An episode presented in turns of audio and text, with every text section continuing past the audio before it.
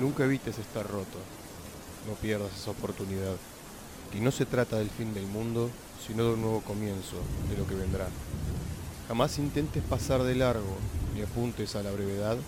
Estar roto te hará más fuerte, más maduro, más real. Solo date tiempo de entenderlo. Ve con calma y ya verás que no hay vergüenza en estar roto, ni es rebaja a la dignidad. Porque lo que se rompe se renueva, o tal vez se puede arreglar.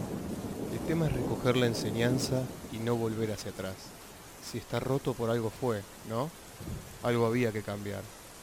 Así que vívelo con orgullo, con coraje y con confianza. Te toca estar roto por el momento, sí, pero un nuevo sol saldrá cada mañana.